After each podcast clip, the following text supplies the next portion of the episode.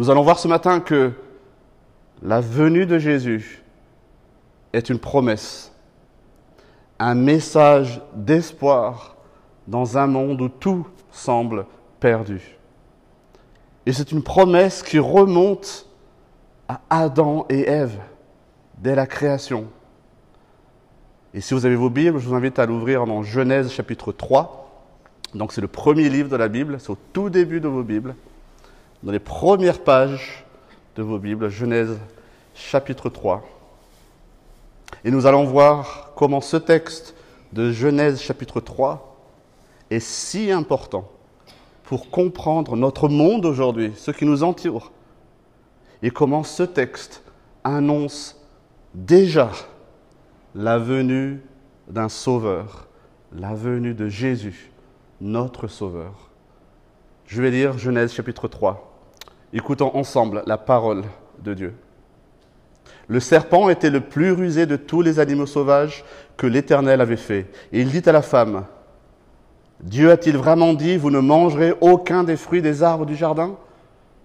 La femme répondit au serpent, nous mangeons du fruit des arbres du jardin. Cependant, en ce qui concerne le fruit de l'arbre qui est au milieu du jardin, Dieu a dit, vous n'en mangerez pas et vous n'y toucherez pas, sinon vous mourrez. Le serpent dit alors à la femme, vous ne mourrez absolument pas. Mais Dieu sait que le jour où vous en mangerez, vos yeux s'ouvriront et vous serez comme Dieu. Vous connaîtrez le bien et le mal. La femme vit que l'arbre était porteur de fruits bons à manger, agréables à regarder et précieux pour ouvrir l'intelligence. Elle prit de son fruit et en mangea. Elle en donna aussi à son mari qui était avec elle, et il en mangea.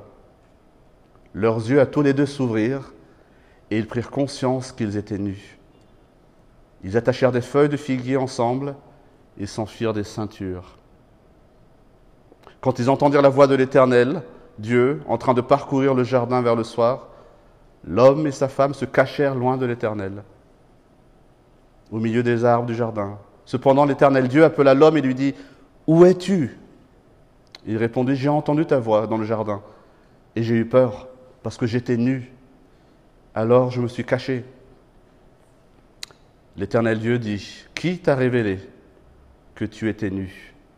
Est-ce que tu as mangé du fruit de l'arbre dont je t'avais interdit de manger? L'homme répondit, C'est la femme que tu as mise à mes côtés qui m'a donné de ce fruit, et j'en ai mangé. L'Éternel dit à la femme, Pourquoi as-tu fait cela? La femme répondit, Le serpent m'a trompé, et j'en ai mangé. L'Éternel Dieu dit au serpent, Puisque tu as fait cela, tu seras maudit parmi tout le bétail et tous les animaux sauvages. Tu marcheras sur ton ventre et tu mangeras de la poussière tous les jours de ta vie. Je mettrai l'hostilité entre toi et la femme, entre ta descendance et sa descendance. Celle-ci t'écrasera la tête et tu lui blesseras le talon. Il dit à la femme, j'augmenterai la souffrance de tes grossesses. C'est dans la douleur que tu mettras des enfants au monde. Tes désirs se porteront vers ton mari, mais lui, il dominera sur toi. Il dit à l'homme, puisque tu as écouté ta femme et mangé du fruit au sujet duquel je t'avais donné cet ordre, tu n'en mangeras pas. Le ciel, le sol est maudit à cause de toi. C'est avec peine que tu en tireras ta nourriture tous les jours de ta vie. Il te produira des ronces et des chardons, et tu mangeras de l'herbe des champs.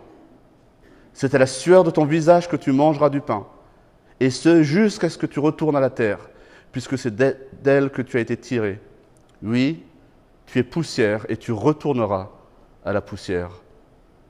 Adam appela sa femme Ève, car elle devait être la mère de tous les vivants.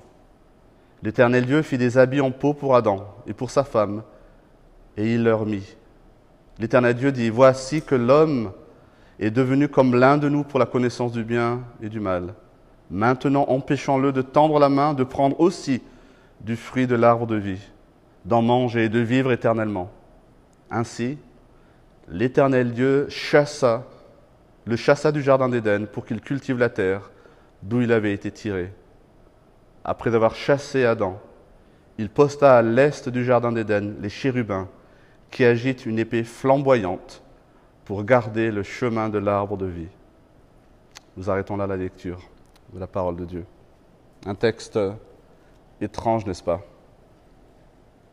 Un texte qui peut nous faire réfléchir à plein de choses.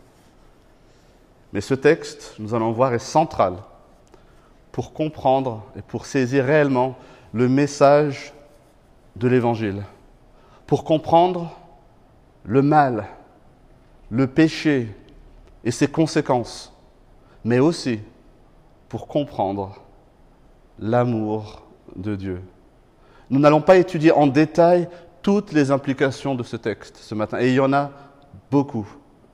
Mais nous allons voir comment ce texte nous dépeint une situation catastrophique, un désastre à l'échelle cosmique, et comment, au milieu de ce désastre, il y a déjà une lueur d'espoir. Un désastre catastrophique, cosmique. Est-ce que vous êtes déjà arrivé de passer d'une situation idyllique où tout va bien, tout est harmonieux, où vous vous sentez bien et vous avez envie que rien ne vienne gâcher ce moment-là, jusqu'à ce qu'il y ait un sentiment de gâchis qui vienne justement par la faute d'une personne ou de quelque chose? Tout était parfait, on dit mais là tout est bien. Et d'un coup, d'un seul, tout est gâché. Et on se dit mais c'est pas possible. Quel désastre. Et on se refait le suivre à l'envers. Et si on n'avait pas fait ci? Et si on n'avait pas fait ça? Et si on n'avait pas dit ceci? Et si on n'avait pas dit cela? Mais trop tard. Le mal est fait. Voilà quelque part en des proportions cosmiques ce que notre texte nous montre. Nous sommes au commencement de l'histoire de l'humanité, de l'homme. Dieu, nous dit le texte en Genèse, a créé le monde. Un monde parfait. Et il place Adam et Ève, les premiers hommes, dans un jardin luxuriant. Tout est parfait dans ce jardin. Ils ont le privilège d'en profiter pleinement et de profiter pleinement de la présence de Dieu.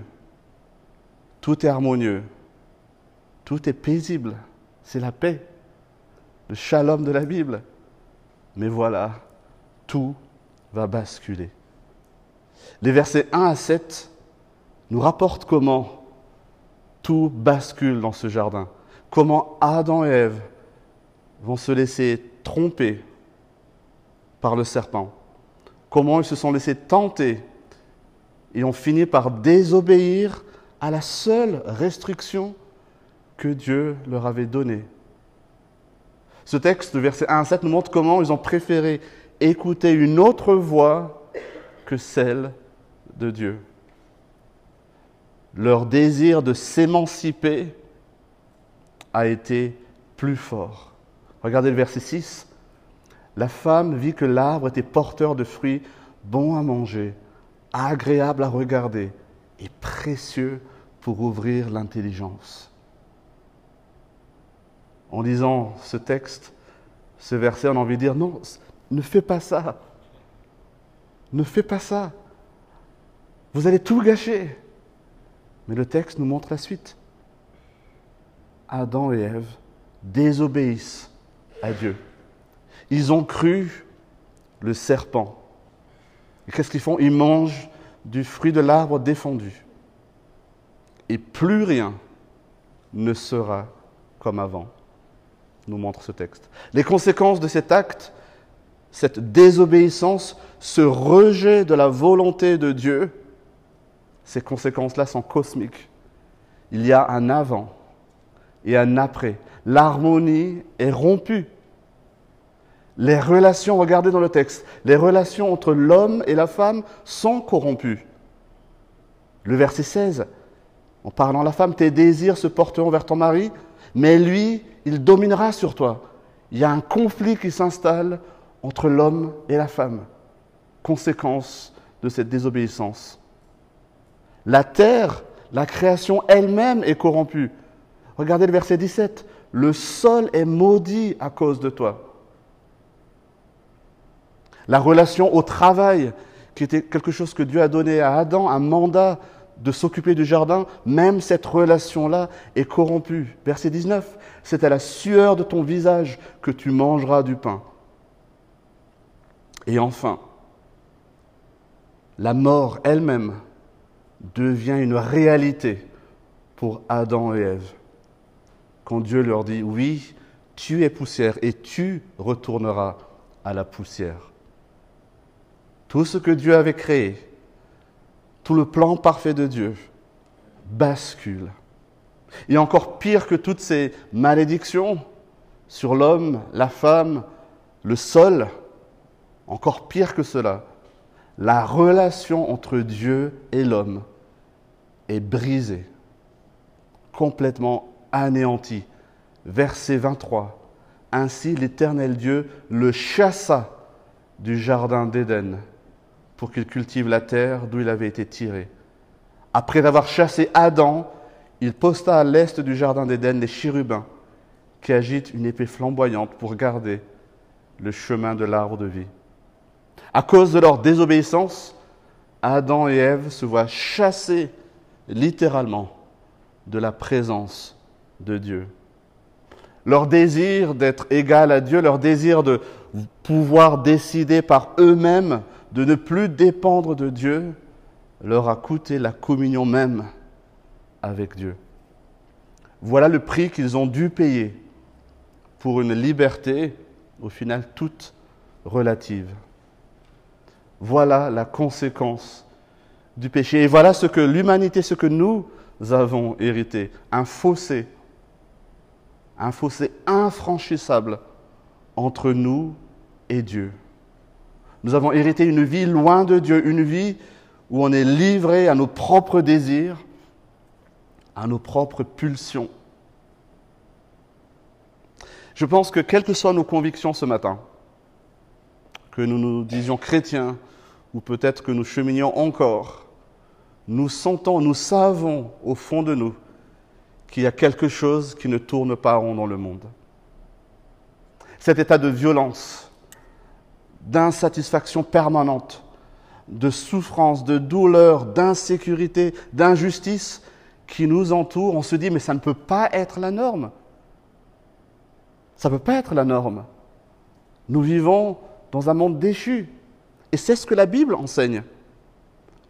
Il y a comme en chacun d'entre nous un écho du Jardin d'Éden, une aspiration à une vie différente, une aspiration à quelque chose de bon, quelque chose de beau, quelque chose d'harmonieux, paisible. Dans un film des années 90 qui s'appelle Grand Canyon, c'est l'histoire de, de vies qui s'entrecroisent dans la, dans la ville de Los Angeles. Et dans une des scènes du film, un des personnages, riche, se trouve en panne avec sa voiture de luxe dans un quartier malfamé. Et pendant qu'il attend la dépanneuse avec la peur au ventre, on peut l'imaginer, un gang commence à s'approcher. Mais heureusement, la dépanneuse arrive à temps et commence à embarquer la voiture en panne. Et le dépanneur s'adresse alors au chef du gang qui était là, qui commençait à chercher à en découdre. Et voilà ce qu'il lui dit dans ce film. Mon gars, le monde n'est pas censé fonctionner comme ça. Peut-être que tu ne le sais pas, mais ce n'est pas ainsi que les choses sont censées être. En parlant de lui, il dit, je suis censé pouvoir faire mon boulot sans te demander la permission. Et ce gars devrait pouvoir attendre avec sa voiture sans que tu le dépouilles. Tout est censé être différent de ce qu'il est ici. Voilà ce que dit ce personnage dans le film. Tout est censé être différent. Et cette conviction-là, je pense que si on est sincère avec nous-mêmes, nous l'avons tous. Nous aspirons à mieux. Nous aspirons à plus, à une forme de plénitude, un bonheur qui ne s'évapore pas comme des bulles de savon. Le philosophe et auteur C.S. Lewis disait, S'il y a en moi des désirs que rien dans ce monde ne peut satisfaire, s'il y a en moi des désirs que rien dans ce monde ne peut satisfaire, c'est que je suis fait pour un autre monde. S'il y a en moi des désirs que rien dans ce monde ne peut satisfaire, c'est que je suis fait pour un autre monde. Mes amis, notre désir d'être indépendant de Dieu, comme Adam et Ève, nous plonge dans un monde où nous sommes devenus esclaves de nos pires travers, esclaves du péché, nous dit la Bible. Et nous nous retrouvons dans une quête sans succès de bonheur. On enchaîne les expériences. On veut toujours plus de reconnaissance. On veut se sentir vivre, vont dire certains. Et on tombe dans toute forme d'addiction et d'insatisfaction. On se demande pourquoi on est sur Terre si c'est pour une vie d'insatisfaction permanente. Y a-t-il donc aucun espoir? Aucun espoir de retrouver un vrai sens à la vie Est-ce que tout est vraiment fichu? Peut-on espérer revivre cette paix et cette harmonie que Dieu avait créée? Et si oui, comment? Cette lumière d'espoir, elle s'allume déjà dans notre texte ce matin. Dans ce chaos provoqué par la désobéissance du premier homme, une lumière jaillit. Et c'est ce que nous allons voir. Au verset 15 de notre texte, Dieu maudit le serpent. Et ce faisant, nous allons le voir, il fait jaillir l'espoir. Il fait comprendre que les conséquences du péché ne sont pas éternelles. Il fait comprendre que viendra le temps de la victoire sur le mal et le péché. Lisons ensemble le verset 15. Je mettrai l'hostilité entre toi et la femme, entre ta descendance et sa descendance. Celle-ci t'écrasera la tête et tu lui blesseras le talon. Dieu annonce à la fois une hostilité cosmique entre la descendance de Ève et du serpent, mais surtout que le serpent sera écrasé par la descendance de Ève. Mes amis, elle est là, cette petite lueur d'espoir. L'ennemi, l'adversaire de Dieu, c'est la définition étymologique du mot Satan, sera écrasé. Cet adversaire qui a menti à Adam et Ève, qui les a détournés de Dieu et qui cherche en permanence à entraîner l'homme loin de Dieu, sera détruit. Dieu annonce déjà à Adam et Ève qu'un plan de secours est en marche. Dieu va rétablir toutes choses. Et si on avance dans la, Bible, quand on lit le dernier livre de la Bible, l'Apocalypse, Genèse, Apocalypse, on voit dans l'Apocalypse, le dernier livre de la Bible, un texte que je vais vous lire, en Apocalypse 12, pour ceux qui veulent noter, verset 9 il fut précipité le grand dragon, le serpent ancien, qu'on appelle le diable et Satan, celui qui égare le monde entier. Il fut précipité sur la terre et ses anges furent précipités avec lui. Puis j'entendis dans le ciel une voix puissante qui disait Maintenant, le temps du salut est arrivé. Maintenant, notre Dieu a manifesté sa puissance et instauré son règne. Maintenant, son Messie a pris l'autorité en main. Voilà la vision que Jean a sur cette île de Patmos, des réalités invisibles, où le grand dragon, le serpent ancien, cette image de l'adversaire de Dieu, est précipité vers sa, vers sa chute et où le Messie, notre Jésus, est instauré pour régner, où il prend l'autorité en main. Dieu, dans sa bonté, dans son amour, a prévu un plan de rédemption de tout temps. La victoire ne sera pas celle du mal et de Satan, mais bien celle de Dieu lui-même. Ce texte, verset 15 de Genèse 3, est ce que les chrétiens des premiers siècles ont appelé le proto-évangile la première trace de ce que Dieu va accomplir pour racheter la création et sauver les hommes. la première lueur. Et tous les autres livres de la Bible vont contribuer à apporter un éclairage de plus en plus fort sur cette promesse, sur ce plan de salut. Petit à petit, Dieu va révéler son plan. L'envoi d'un sauveur, d'un roi, d'un Messie pour en finir avec la malédiction du péché, pour détruire Satan et pour libérer l'homme du péché et de la mort. Des siècles et des siècles et des siècles après ce texte qu'on vient de lire, le prophète Ésaïe, inspiré par Dieu, va écrire ceci dans Ésaïe 25. Et Dieu déchirera là sur cette montagne le voile de tristesse qui couvre tous les peuples, la couverture recouvrant toutes les nations. Dieu fera disparaître la mort à tout jamais. Et de tous les visages, le Seigneur l'Éternel effacera les larmes. Et sur toute la terre, il fera disparaître l'opprobre pesant sur son peuple. L'Éternel a parlé.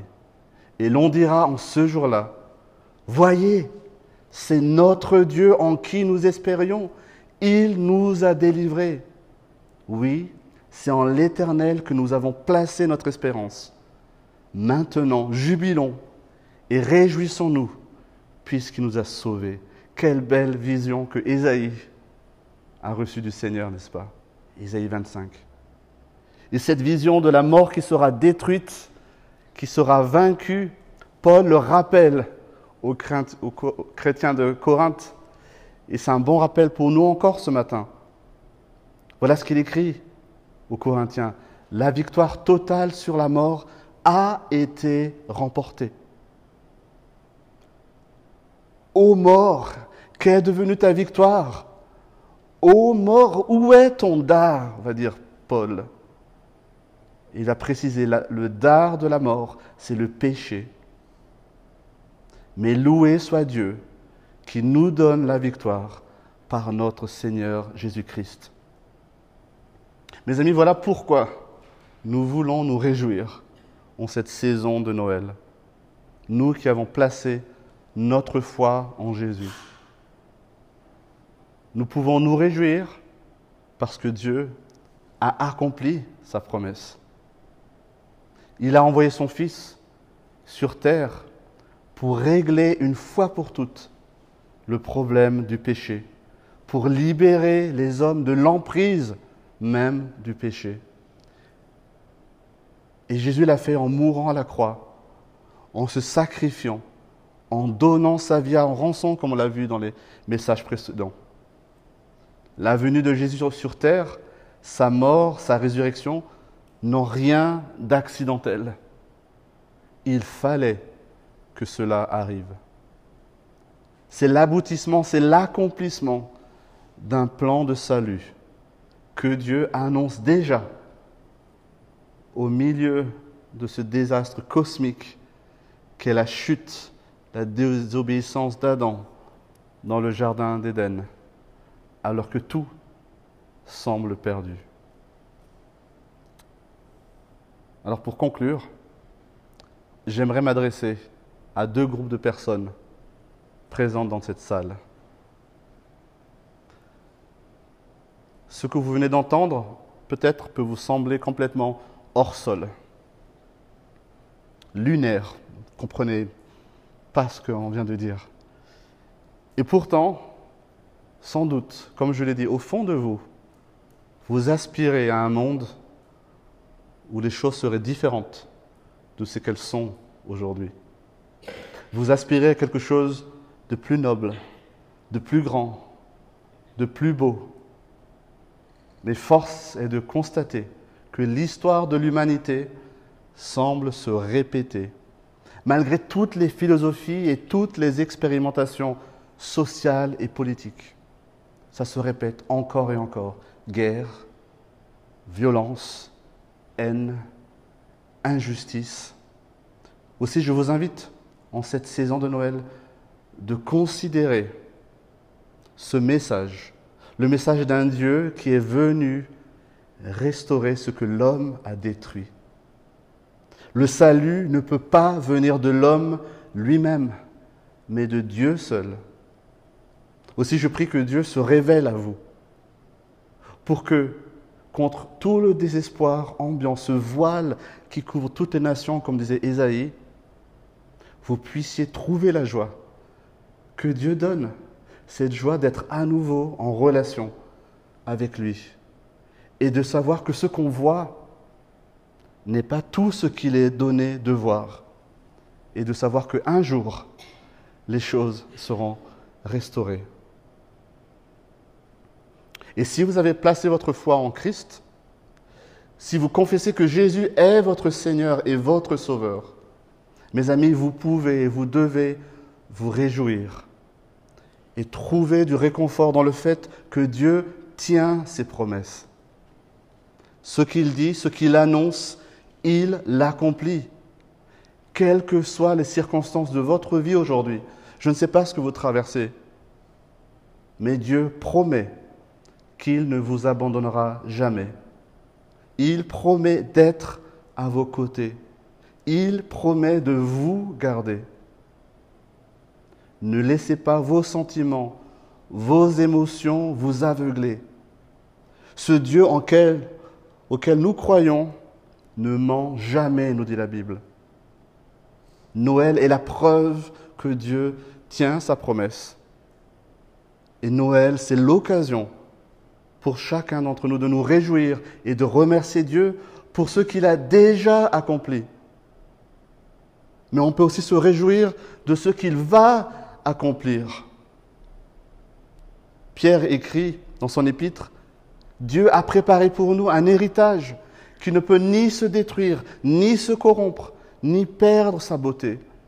Il le tient en réserve pour vous, dans les cieux vous qu'il garde par sa puissance au moyen de la foi, en vue du salut qui est prêt à être révélé au moment de la fin. Et il rajoute, voilà ce qui fait votre joie. Comment est-ce qu'on peut être heureux aujourd'hui malgré les circonstances? C'est de savoir que Dieu nous réserve un héritage incorruptible. Voilà ce qui fait votre joie, même si, et Pierre le dit, même si actuellement, il faut que vous soyez attristés pour un peu de temps par diverses épreuves. Un Pierre. Et nous savons que toute la création, la création elle-même soupire après cette, à cette délivrance, cette libération totale de la malédiction du péché.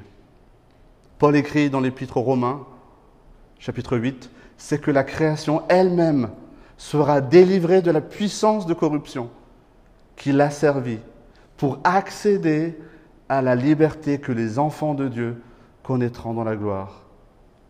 Nous le savons bien, en effet, jusqu'à présent, la création tout entière est unie dans un profond gémissement et dans les douleurs d'un enfantement. Le sol a été maudit par la désobéissance Adam. Et la création soupire à être restaurée, renouvelée. Un jour viendra où nous serons à nouveau dans la présence de Dieu, où les effets du péché auront totalement été détruits et où le mal sera totalement anéanti de la création. En attendant, tenons ferme et réjouissons-nous parce que Dieu est un Dieu qui tient ses promesses Dieu avait annoncé dès le Jardin d'Éden qu'il allait écraser la tête du serpent. La lueur d'espoir avait jailli. Cette lueur s'est transformée en une lumière éclatante dans la venue de Jésus, la lumière du monde. Dieu qui était inaccessible après la chute, Adam et Ève ont été chassés de sa présence. Ce même Dieu est venu sur terre s'incarner, Jésus, Emmanuel, Dieu avec nous. Voilà la, la profondeur de l'amour de Dieu. Et la Bible nous enseigne que ce Jésus qui est venu reviendra un jour dans un habit de lumière, glorieux, pour régner à tout jamais sur une création restaurée. De la même manière que le peuple de l'Ancien Testament attendait le Messie et criait Oh, viens bientôt, Emmanuel, nous pouvons aussi crier Reviens bientôt, Emmanuel. Mes amis, qu'en cette saison de Noël, nous puissions lever les yeux et rendre gloire à Dieu pour son plan parfait et le remercier pour la venue de son Fils en attendant son retour prochain.